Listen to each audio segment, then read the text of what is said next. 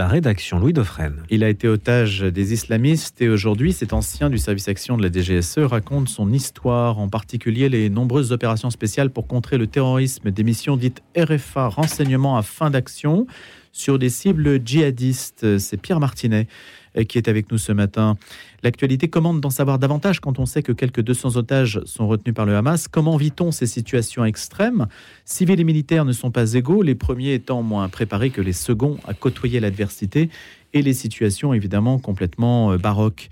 Nous n'aurons de repos que lorsque la mission sera remplie et nos otages de retour. C'est ce qu'a déclaré Emmanuel Macron dans un message hier soir, lu hier soir à l'Assemblée nationale. Et on sait que le chef de l'État se trouve aujourd'hui à Amman, en Jordanie, après avoir rencontré les autorités israélienne, comme le font beaucoup de chefs d'État en ce moment. Une vie palestinienne vaut une vie israélienne, a-t-il euh, martelé. Bonjour euh, Pierre Martinet. Bonjour. Merci de m'inviter. Alors, est-ce que vous êtes euh, consulté sur ces questions de prise d'otage Est-ce que vous avez une expertise? Parce que j'imagine que depuis le 7 octobre, on vous sollicite beaucoup Oui, on me sollicite beaucoup parce que j'ai à la fois l'expertise d'avoir eu cette expérience malheureuse et à la fois je suis un ancien militaire, un ancien aussi du service action de la DGSE et j'ai travaillé un peu sur cette sur cette problématique de, l'islam politique et euh, je, le travaille encore plus euh, depuis euh, mon retour de Libye. Et effectivement je suis pas mal dans les médias depuis et j'ai j'ai évidemment j'apporte évidemment mon expertise et surtout j'essaye de euh, d'expliquer ce qu'on peut ressentir dans les premières heures et dans les premiers jours d'une prise d'otage, quelle que soit la prise d'otage, et encore plus dans des situations comme celle qui, celle qui, celle, celle de, d'Israël et, et, du, euh, et du Hamas, qui est, qui est encore selon moi, encore plus compliqué qu'une prise d'otage traditionnelle, entre guillemets. C'est votre vrai nom, Pierre Martinet? Absolument, c'est mon vrai nom, Pierre Martinet. C'est mon sixième livre, donc ça fait depuis 2005 que je, sors des livres sous mon vrai nom. Euh, je sais qu'il y a des anciens camarades qui... Avec album photo Cette fois-ci, j'ai mis des photos, oui, pour un peu euh, agrémenter euh, le livre. Et je me dis que je, vais, je, vais, je vais bientôt avoir je n'aurai bientôt plus d'histoire à raconter me concernant, donc j'ai mis sur ce dernier livre quelques photos pour, parce que je trouve que c'est sympa. Et puis, euh, j'aime bien, moi aussi, avoir, quand je, parcours des livres de, des trajectoires humaines, euh, notamment d'anciens militaires, euh, français ou américains ou anglais, j'aime bien qu'il y ait des photos pour un peu m'identifier ou, situer la, les, les, ou les missions. Alors, aujourd'hui, on ne sait pas où sont retenus les otages. Alors, a priori, ils sont retenus dans Gaza. Dans la, dans la bande de Gaza, mais c'est un vrai labyrinthe. Il y a des, il y a des tunnels, des souterrains partout, des, certainement des, euh, euh, des, des, pièces également, des bunkers souterrains, parce que ça fait, ça fait euh, depuis, depuis 1985 qu'ils ont, qu'ils ont, commencé à, creuser et à, et à, s'enterrer. c'est, exactement ça la problématique, c'est qu'on ne sait pas où sont les otages, ils sont un peu plus de 200, disséminés sur un, sur un secteur certes, certes petit, mais quand même avec, avec, comme je vous le disais, des labyrinthes. Donc c'est très problématique pour... À mon avis, en plusieurs endroits. Absolument, bien sûr. C'est ce que, bien sûr, ils sont, sont pas retenus ensemble et ça complique encore plus une éventuelle tentative de libération de, ces otages. Donc les repérer, c'est la première mission aujourd'hui qu'on s'assigne. Et ça, c'est compliqué quand même. Alors, il y a deux, il y a, en parallèle, il y a deux missions. Enfin, il y a, deux, il y a deux actions. Il y a une première action effectivement de, localisation, de repérage, de renseignement, d'essayer de trouver euh, euh, où on peut, où, où il, se, il, se, il se situe. Et parallèlement, il y a une mission, euh, une mission diplomatique pour essayer de, les, de les, libérer de façon, euh, on va dire, euh, plus soft, sans, sans, sans, tentative, parce que la tentative, on ne sait pas si ça va fonctionner. Hein. Une tentative de libération d'otages, c'est 50-50, hein, même si elle est bien préparée. Et là, en l'occurrence, deux semaines ou, trois semaines, c'est pas suffisant pour préparer une intervention, parce que avant, avant d'y aller, il faut savoir si on libère 10 otages d'un coup, savoir ce qu'ils vont faire avec les autres. Si on libère, si on veut libérer 200 otages d'un coup, vous, imaginez le nombre de personnel qu'il faut, le nombre de forces spéciales qu'il faudrait pour faire une, une, libération euh, simultanée. Celle-là, cette dernière solution, cette dernière hypothèse, elle est peu probable parce qu'elle est, elle, est assez difficile à réaliser.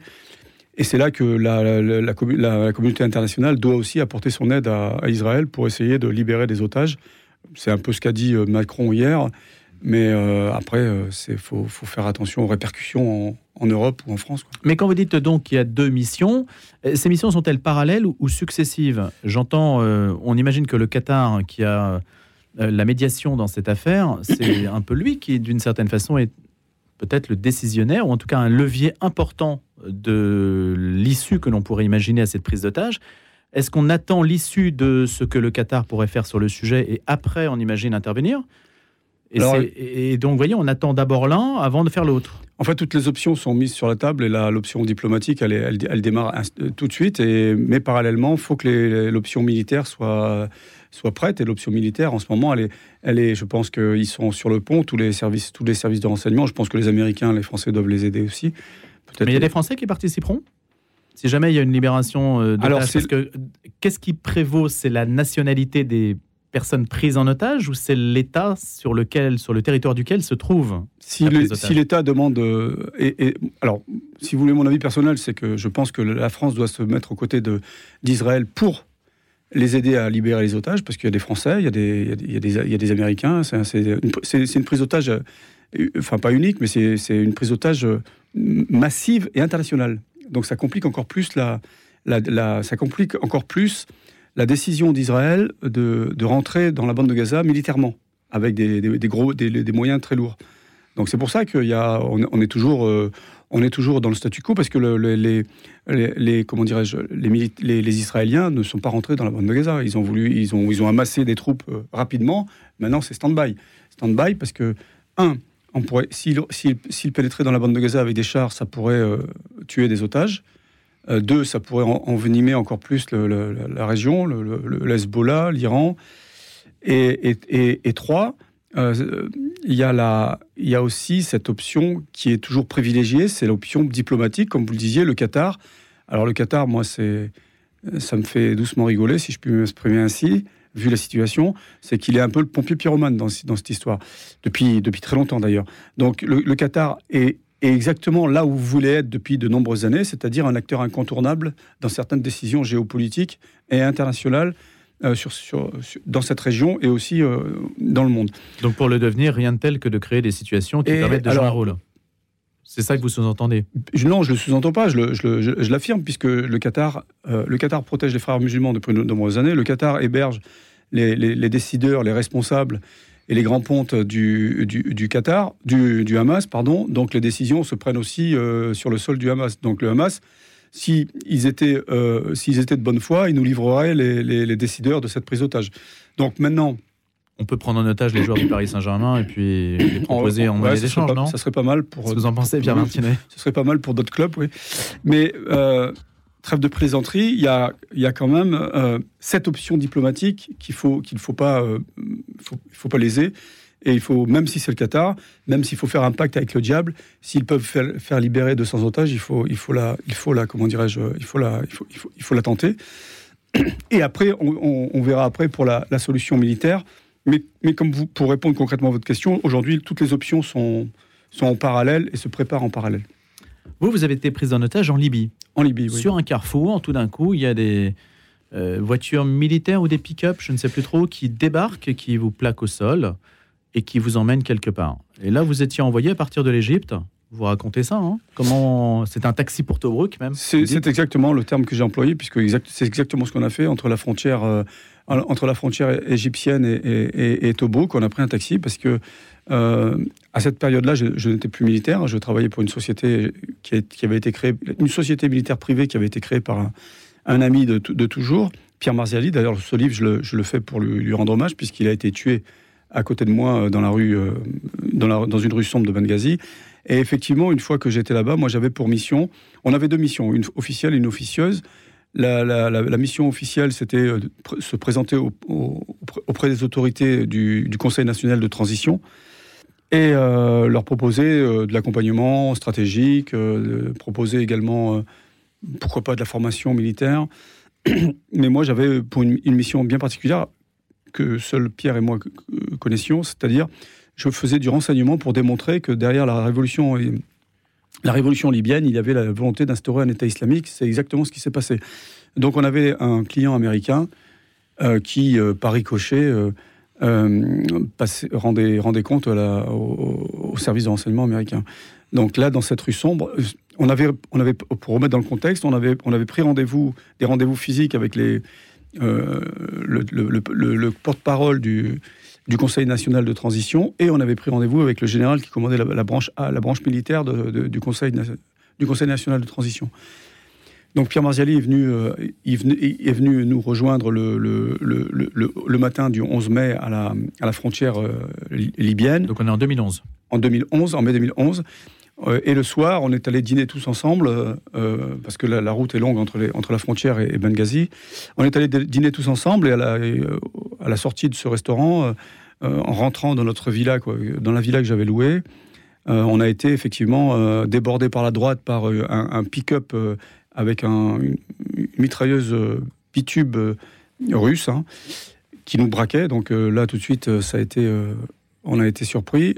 Instantanément, il y a sont sortis de deux galaxies Ford. Ce sont des, sortes d'espaces Renault, enfin comme les espaces Renault, une, quinzaine ou une vingtaine, je sais plus, type armé, cagoulé, avec des kalachnikovs, ça criait partout. Ils nous ont. Donc ils savaient qui vous étiez Bien sûr, ils savaient qui on, on était, puisqu'on est là-bas, on était, euh, on était, on se cachait pas. Hein, euh, on avait jamais une carte de visite, on avait des flyers, on avait des, prospectus, on, on se cachait pas du tout. C'était pas et on n'était pas armé, bien évidemment, parce qu'il y a eu beaucoup de, fausses, euh, fausses, informations qui ont circulé après en France. C'est pour ça aussi que je que j'ai fait ce livre. Et donc les gens nous ont jetés à terre, nous ont frappés, nous ont mis à terre, nous ont intimé l'ordre de nous mettre les mains sur la nuque. On a mis les mains sur la nuque et ils ont tué Pierre Marcelli à ma gauche. Et là, je, on pensait, je pensais, comme mes camarades après ils me, l'ont dit, je pensais que c'était une exécution et qu'on allait, qu'on allait tuer, ouais, qu'on allait tuer dans cette rue sombre de Benghazi. Et finalement, non. Et alors là, il y a des réflexes. Quand on est pris en otage, euh, déjà, évidemment, on essaie de mémoriser l'itinéraire. Alors moi, euh, effectivement, j'ai, un, un, parcours assez particulier parce que même avant de rentrer au service action la DGSE, j'avais un parcours un peu spécial dans, dans, dans le, ce qu'on appelle le, le, parcours, un parcours commando. Hein, c'est J'étais instructeur commando, moniteur commando. J'avais fait tout un cursus pour, euh, pour avoir euh, une, une, une, formation et, des diplômes particuliers. Et dans toutes ces formations, j'avais déjà subi euh, des interrogatoires, des, le coxage. du coxage, des trucs comme ça. Même si on sait que c'est un, c'est un exercice, c'était assez, c'était pas mal quand même. Hein. C'était assez, c'était assez fort. Et donc, effectivement, j'ai eu euh, d'abord, quand j'ai fermé les yeux pour, euh, en pensant que j'allais prendre une, balle comme Pierre, euh, ça s'est pas passé. Et très vite, on a été relevé. ils nous ont attaché les mains dans le dos, bandé les yeux avec les chèches qu'on avait autour du cou, et ils nous ont jetés dans les galaxies. Et là, je me suis, je me suis repris un petit peu parce qu'après, après le moment de peur, panique, d'étonnement et, et, et d'effroi, je me suis retourné dans le, dans le dans le Galaxy. Et là, bah, j'ai essayé de savoir où on allait parce que je baissais les yeux pour essayer de voir quelque chose, des lueurs, des lampadaires. Pas facile, hein Non, c'est pas facile, mais j'ai essayé de, de, de, savoir où on, se dirigeait, de, gauche, droite, euh, le, notion de temps aussi. J'ai essayé de compter, mais euh, tout ça, c'est. C'est pas simple, hein, parce que je ne savais pas où on allait, ce qui se passait. Alors, vous vous retrouvez dans une cellule, on va avancer un peu, Pierre Martinet, parce que votre histoire continue, puis de toute façon, on la découvrira bien sûr dans votre récit. Absolument. La, Qu'est-ce qu'on peut retirer de votre expérience qui pourrait être utile à ceux qui sont détenus aujourd'hui? Garder espoir, bien évidemment. Après, euh, il y, a plusieurs, y a plusieurs phases. Il y, a, la première phase où euh, on a une peur panique, on ne sait pas si on va mourir, euh, il y a la violence. ils, ont, ils ont enlevé ces, deux vieilles femmes qui sont, qui, ont été libérées hier ou avant-hier. Mais elles ont dit qu'elles avaient été bien traitées. Pas au début, elles ont été frappées avec des bâtons. c'est pour ça que je vous dis au début. Au début, c'est violent. Après, peut-être qu'il y a des interrogatoires en fonction de ce qu'ils ce qu'ils ont besoin d'avoir. Et après, eh bien, il y a une autre phase où bien il y a une sorte de, euh, on va dire, d'acclimatation ou d'habitude avec, avec eux et de savoir qui ils sont. Euh, moi, je commençais à les connaître, donc je savais avec qui il fallait que je sois un peu euh, un peu punchy. Et avec, avec d'autres, j'étais euh, un peu soumis. Je jouais en permanence euh, cette soumission et cette rébellion de façon à montrer que j'étais. Euh, Vous étiez le seul pris en otage? Non, on était quatre. Ils ont tué. On était cinq au départ. Au tout début, on était trois. Après, les deux, deux nous ont rejoints. Ils ont tué. Ils en ont tué un. On était quatre. Bien évidemment séparés. Hein, on n'était pas ensemble. Et j'étais avec d'autres Libyens qui étaient qui étaient considérés comme des, des... Donc là, on peut supposer qu'ils sont par petits groupes, à votre avis? Moi, je pense qu'ils sont par petits groupes. Ils peuvent être, comme ils sont quand même 200, ça m'étonnerait qu'ils soient isolés, euh, ils sont 200 répartis. Alors peut-être peut que oui, hein. mais c'est aussi cette, cette, cette, cette, cette, enfin, entre guillemets, cette interdiction ou cet empêchement de pouvoir communiquer.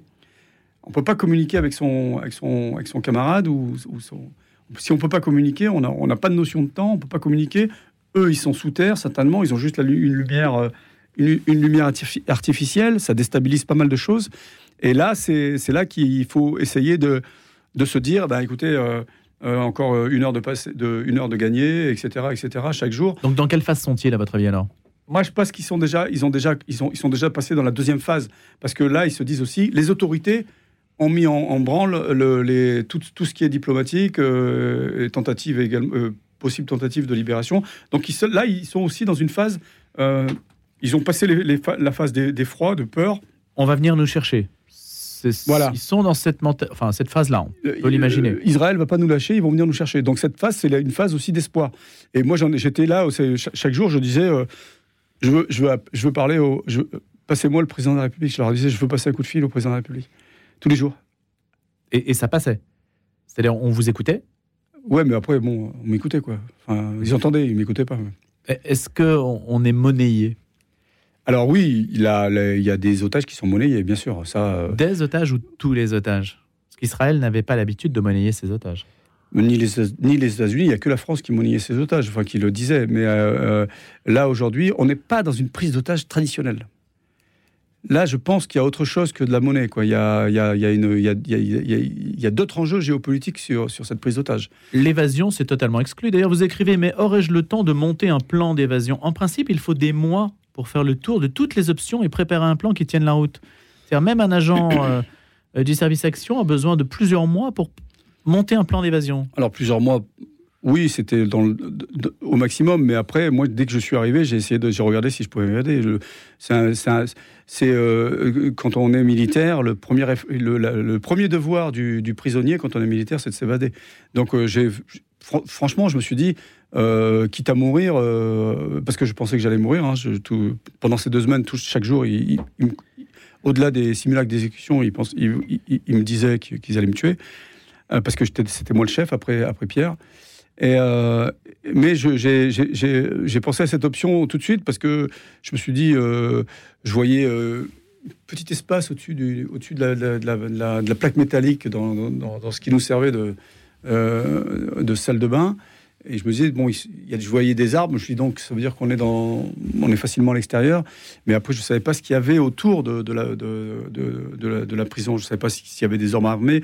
J'entendais tirer le premier soir, j'entendais des, tirs, j'entendais des coups, j'entendais des cris. Je me suis dit, je me disais, bon, il y a, y a, quand même une troupe. de combien, je ne sais pas.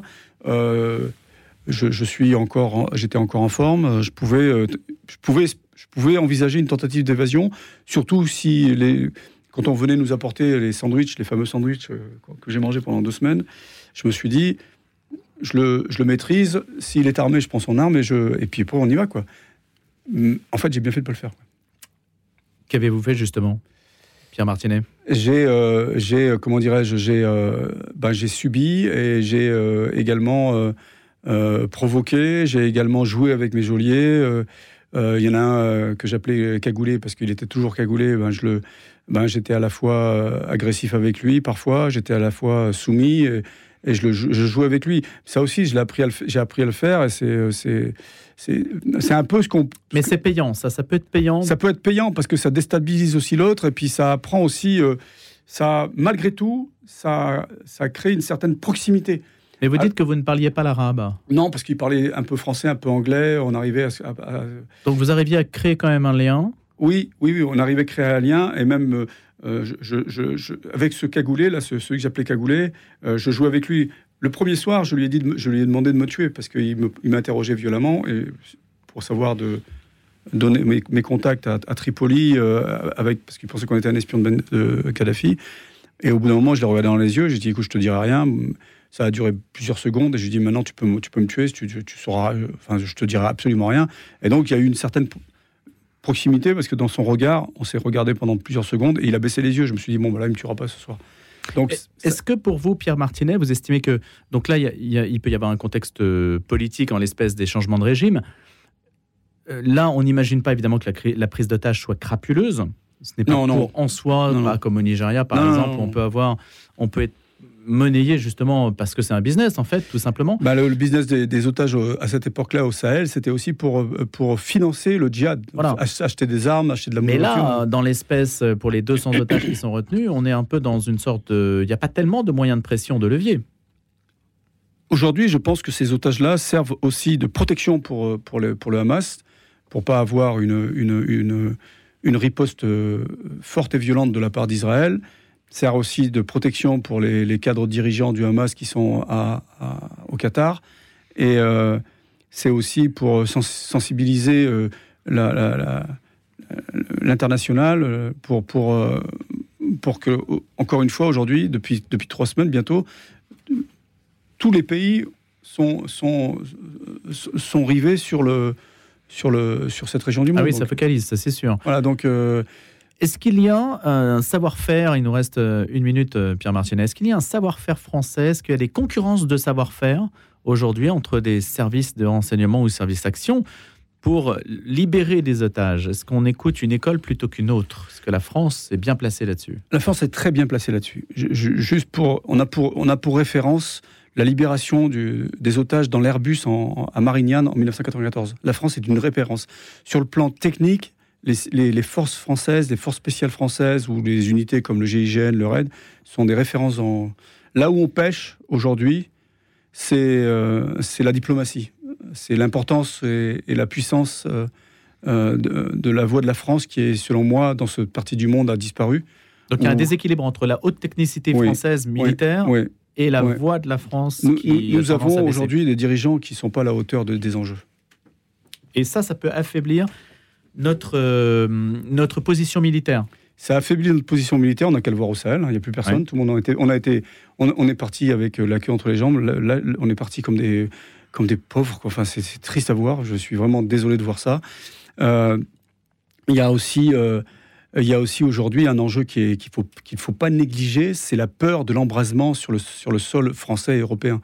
Nos dirigeants sont, sont en permanence avec cette peur-là, en, en disant Imaginez que des forces françaises, des forces spéciales françaises mettent les pieds dans Gaza. Imaginez la répercussion en France. On dirait la France envahit Gaza avec, le, avec, les, avec les Israéliens. Alors que Donc ça ne peut se faire que sous le couvert de l'anonymat. Exactement. Merci Pierre Martinet d'avoir été nôtre euh, autour de prise en otage un agent du service section qui raconte, ça concerne la Libye Benghazi 2011. Votre histoire, c'est aux éditions Mareuil, ancien agent de la DGSE. Merci d'avoir été des nôtres ce matin. À bientôt.